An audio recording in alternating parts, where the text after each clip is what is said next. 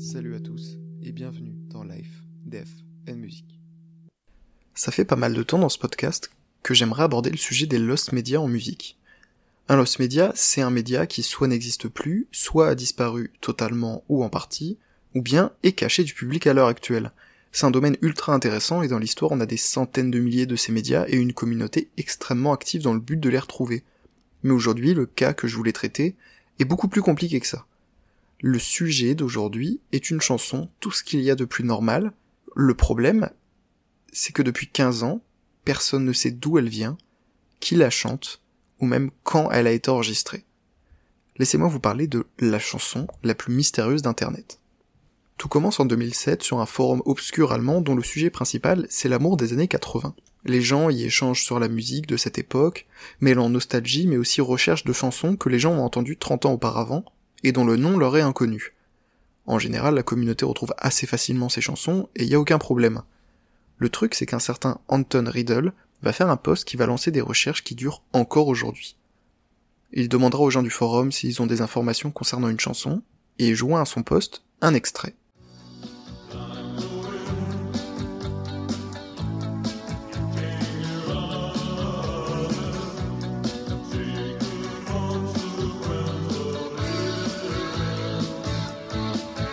Peu d'informations qu'Anton va apporter, c'est que cet enregistrement a été fait par son frère dans une station de radio, probablement NDR à Hambourg, en Allemagne, dans les années 80. L'émission qu'il a diffusée s'appelle Music for Junge Leute, qui veut dire musique pour les jeunes, et Anton n'obtiendra aucune aide. Personne ne sait quoi que ce soit à propos de cette chanson, et Anton va alors persister et poster dans des dizaines de forums et de sites sur les quatre années qui vont suivre notamment sur Song, ainsi tous les gens postaient des extraits de chansons avec l'espoir qu'une personne les reconnaisse. C'est un peu l'ancêtre de Shazam. On est alors en 2011 et aucune avancée majeure n'a été faite. On n'a même pas de titre.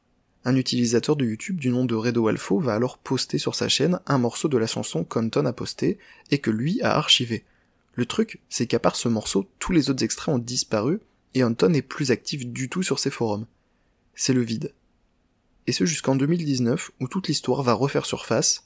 En effet, en juillet, un utilisateur de Reddit du nom de Gab Gaskin, qu'on va appeler Gabriel, poste sur des dizaines de subreddits pour avoir la réponse à la question que lui aussi se pose depuis des années.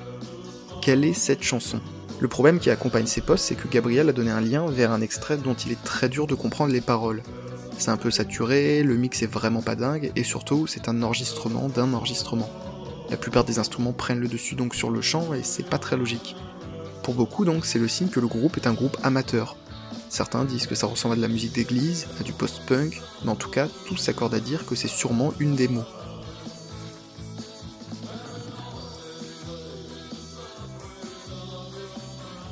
Et ça, c'est pas bon signe du tout, parce qu'à moins que le groupe perce, bah, une démo, ça se perd. Et si c'est jamais produit par une maison de disques, il y a peu de chances de retrouver les personnes qui ont joué ça. Tout le monde est alors très pessimiste. Mais le point positif de tous ces posts, c'est la création deux mois plus tard du subreddit The Mysterious Song, encore actif aujourd'hui, et qui va réunir toutes les informations qu'on a, mais aussi permettre de nouvelles découvertes. Et c'est comme ça qu'on a notre premier vrai indice depuis 2007, à savoir que le DJ qui a joué ça dans son émission s'appelait Paul Baskerville. Ich glaube, es geht einfach darum, dass man das gar nicht ertragen kann. Also einfach der Gedanke, dass man ein Lied nicht identifizieren kann. Shazam. Puisqu'à l'époque, il était l'animateur de musique pour les jeunes. Dans le même temps, un utilisateur de Reddit du nom de Johnny MeToo entend parler de ses recherches et va faire énormément avancer celle-ci. Il avait en sa possession l'extrait entier qu'avait posé Anton 12 ans auparavant. Et c'est exceptionnel d'avoir ça. Ça va permettre à des réditeurs de contacter avec l'extrait entier Paul Baskerville lui-même pour lui demander s'il reconnaît la chanson. Malheureusement, non. Mais il fait une offre qui va tout changer. Il propose de passer la chanson dans sa nouvelle émission de radio et propose aux auditeurs un numéro à appeler si jamais ils la reconnaissent. Personne n'a identifié la chanson, mais pourtant quelqu'un va la reconnaître. Here's also the mysterious song, or the most mysterious song on the internet.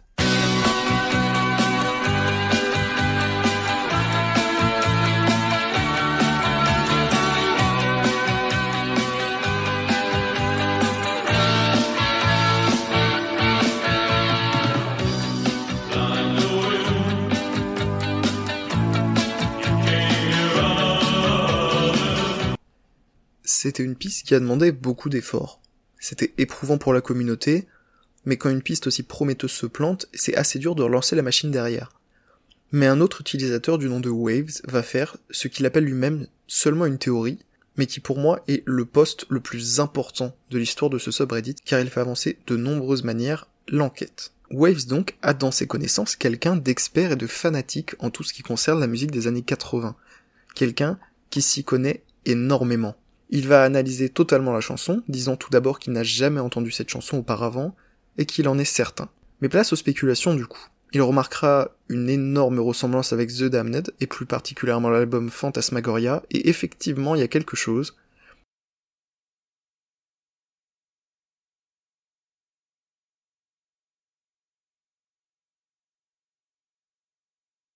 Et aussi une toute petite ressemblance avec du Ultravox, que personnellement je vois pas, mais soit. Toutes ces comparaisons lui font dire que la chanson vient très certainement de 1983, alors que jusqu'ici, les gens disaient que le synthé faisait 1984. Mais lui, il est très certain, c'est 83, et je le cite, quand le post-punk d'Europe de l'Ouest était wavy. Alors c'est très précis comme analyse, mais mine de rien, ça correspond totalement au fait. Déjà, le côté ouest européen est intéressant, puisqu'il dit qu'en Pologne, par exemple, à cette époque, c'était plus de la synth pop, et on différencie simplement les deux à l'oreille. Il a donné sa liste de pays possibles et même probables l'Allemagne, le plus possible au vu du rayon de diffusion d'origine, mais aussi le Danemark, le Benelux, la Suisse et la France. Concernant la qualité de la production et du jeu des musiciens, il a affirmé trois points. Tout d'abord, la production est quasi professionnelle. On ne dirait pas une démo, mais une chanson totalement finie et mixée. Ensuite, le niveau des musiciens est assez pro aussi. On remarque que le groupe a au moins un petit peu d'expérience. Mais surtout, la chanson est écrite pour être un hit, et c'est aussi ce que j'ai pensé en l'entendant pour la première fois. La chanson est très basique pour une raison que les gens n'ont pas mis en avant. C'est pas parce que le groupe n'a pas d'expérience, c'est parce qu'elle a été faite pour être le hit de l'album.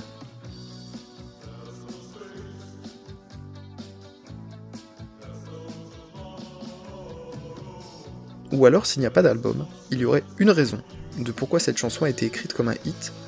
C'est une chanson à but commercial. Une chanson écrite dans le but d'être catchy, pour une BO, une pub, ou juste peut-être écrite pour un film ou une série. La solution de pourquoi on n'a aucune trace de ce groupe, ça pourrait être une méthode utilisée pour les BO des films dans les années 80. En effet, le cinéma était soucieux de ne pas payer trop cher pour avoir les droits de musique connus, et ce qu'il faisait, c'était simple, prendre des musiciens expérimentés séparément, leur faire enregistrer quelques titres comme ça, et ainsi réduire la paye. C'était notamment fait dans des pays comme la France, le Danemark ou la Finlande. Une autre possibilité de ce style, c'est que dans les séries, quand les gens rentrent dans un concert ou une boîte, on entend une chanson. En général, les producteurs juste employaient des groupes de musique, leur faisaient jouer un titre qu'ils avaient écrit juste une fois pour rendre le groupe crédible, et ainsi faire paraître toute la scène vraisemblable. Waves et son pote vont avancer quelque chose. Imaginez que, imaginez quelqu'un qui viendrait sur un forum avec une chanson que quasi personne n'a entendue. Ils prennent pour exemple One Last Kiss de la BO de Blade Runner.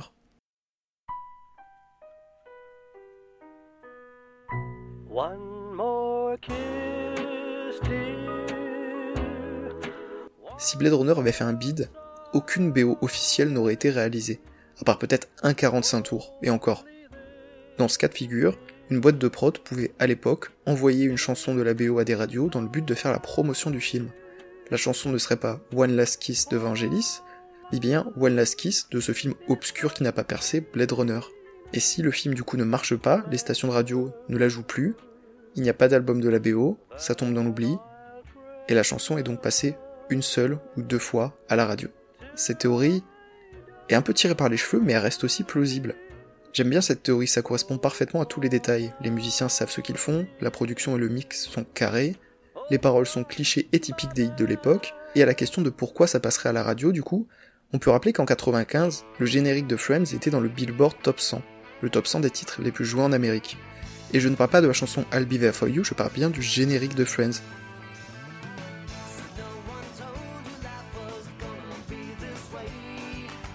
Le générique à la base, il faisait un petit peu moins d'une minute, mais suite à la demande des fans, une boucle de 3 minutes, donc de 3 fois le générique, est créée. Et c'est cette boucle qui passera en radio et sera dans le Billboard Top 100, ce qui, après, forcera la production à enregistrer une vraie version complète 6 mois plus tard, et ainsi la chanson I'll Be There For You est née.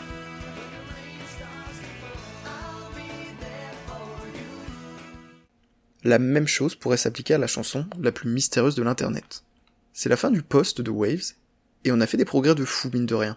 La chanson date probablement de 83 ou 84, le groupe est sûrement danois, allemand, suisse ou français, et la chanson a sûrement été faite pour les besoins d'un film et donc n'a jamais vu une sortie en album. Ok, mais, mais dans quelle direction on peut aller après ça? Eh bien le subreddit va se diviser. Avant d'avoir la vraie piste qui va faire avancer pas mal de choses, on va avoir deux fausses pistes. Le subreddit va se concentrer sur deux chansons que je vais vous passer, et qui, pour beaucoup de personnes dans le subreddit, pendant très longtemps, ont eu un lien avec la chanson la plus mystérieuse d'Internet. Tout d'abord, on a So Do I de DCO.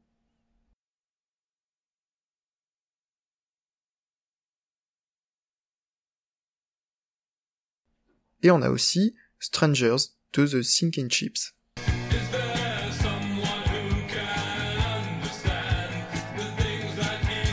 Cette chanson-là a fait tourner la tête et fait encore tourner la tête de pas mal de gens sur le subreddit. C'est assez dingue, on a la preuve que The Sinking Chips, ils ont répondu eux-mêmes à des messages envoyés par les membres du groupe. On a la preuve que ça ne vient pas d'eux. Et pourtant, pour beaucoup, la chanson la plus mystérieuse d'Internet a un lien très étroit avec cette chanson.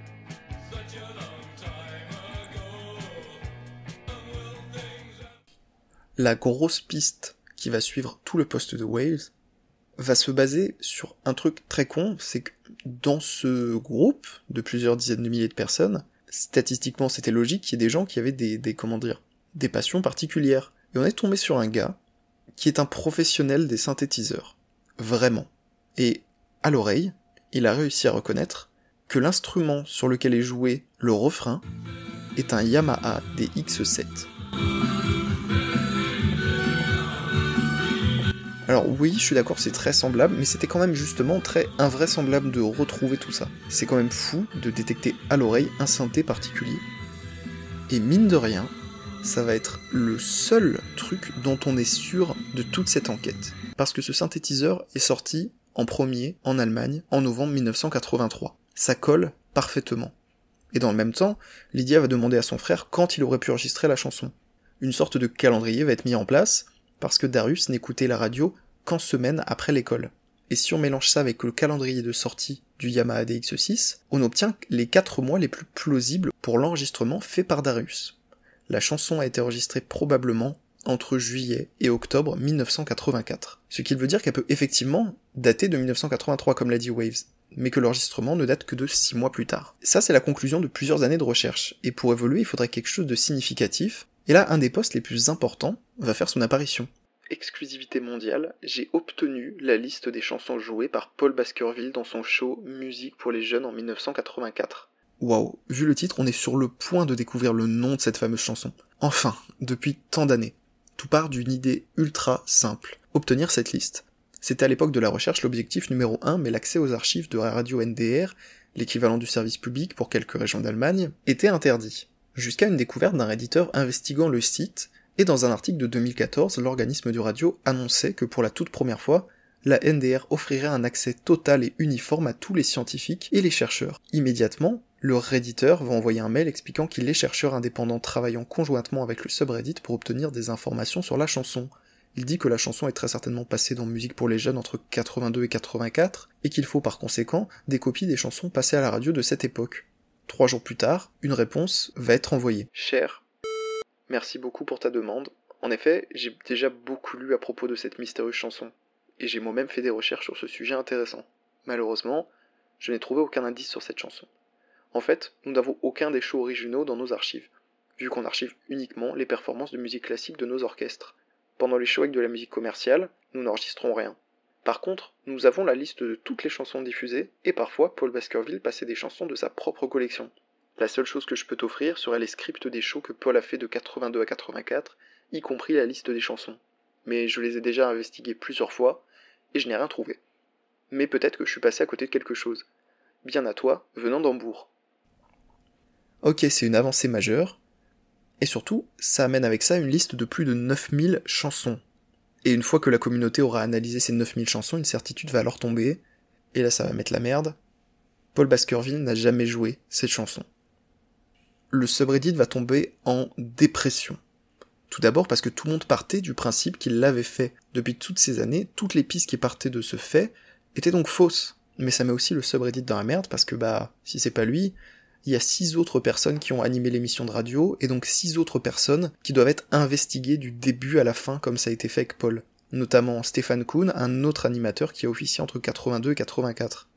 Mais là je vais mettre un stop, parce que tous ces développements, bah mine de rien, ça a fait développer que dalle. L'archiviste de la NDR et l'histoire de l'animateur, ça a servi qu'à donner des fausses pistes, et tout ça, c'est arrivé en même temps entre 2019 et 2020. Rien de significatif n'arrivera avant 2021. Mais putain que c'est un gros morceau. Le 7 novembre 2021, Lydia va reposter, ça faisait plusieurs mois qu'elle n'avait pas été active, et elle a fait une découverte inattendue en déménageant sa maison. Des cassettes que son frère lui avait fait il y a plus de 25 ans. Elle dit qu'elle était très surprise parce qu'elle était certaine que ces cassettes avaient disparu depuis bien longtemps. Donc elle s'était mis en tête de les écouter, quelques chansons nostalgiques, quelques chansons dont elle ne se rappelait plus du tout, mais qui grâce au Discord pour retrouver la chanson ont pu être élucidées. Elle prend alors la dernière cassette qu'elle n'a pas écoutée, la face A commence par une chanson qu'elle avait oubliée depuis toutes ces décennies, Gone with the Wind de Blue Murder.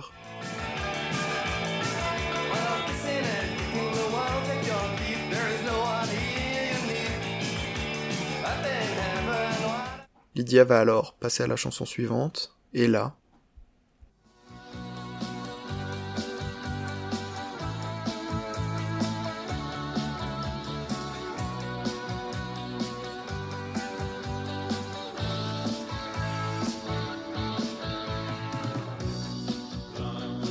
Lydia va découvrir une version beaucoup plus claire et beaucoup mieux mixée de la chanson.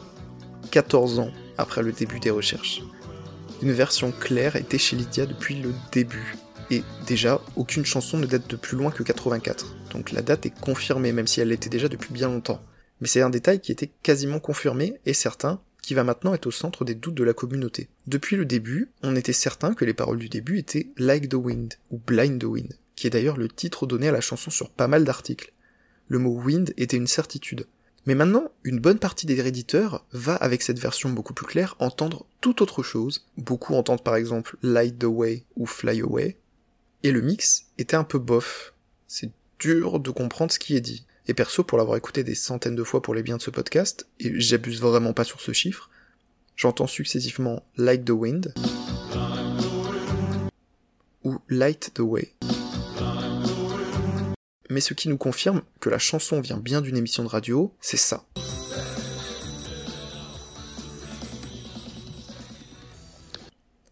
Ce bruit, c'est un lip smack.